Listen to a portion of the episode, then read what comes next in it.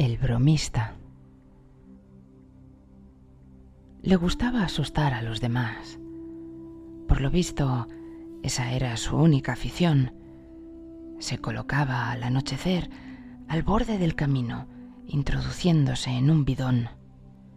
Cuando alguien pasaba por el sendero, emergía abruptamente del bidón y daba un gran susto al viadante. Para que no le vieran, cerraba el bidón por la parte de arriba con una tapa. Un día se metió en el bidón y se quedó dormido.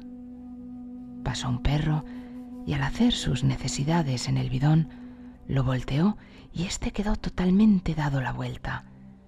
Entonces el bromista hizo por salir, pero como estaba boca abajo, cuanto más se esforzaba en avanzar, más se metía en la tierra, hasta que murió ahogado.